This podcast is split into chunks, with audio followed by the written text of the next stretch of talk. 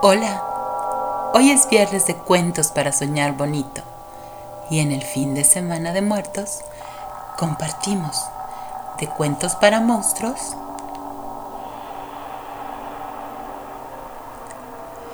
Mírame cuando te hablo, dijo ella llorando.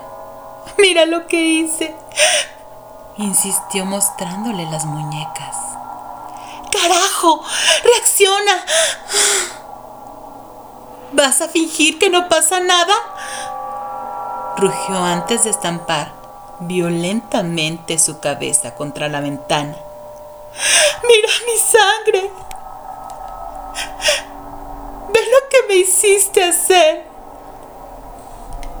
Él, por su parte, continuó imperturbable, como si nada. En su mente se repetía el consejo de su amigo.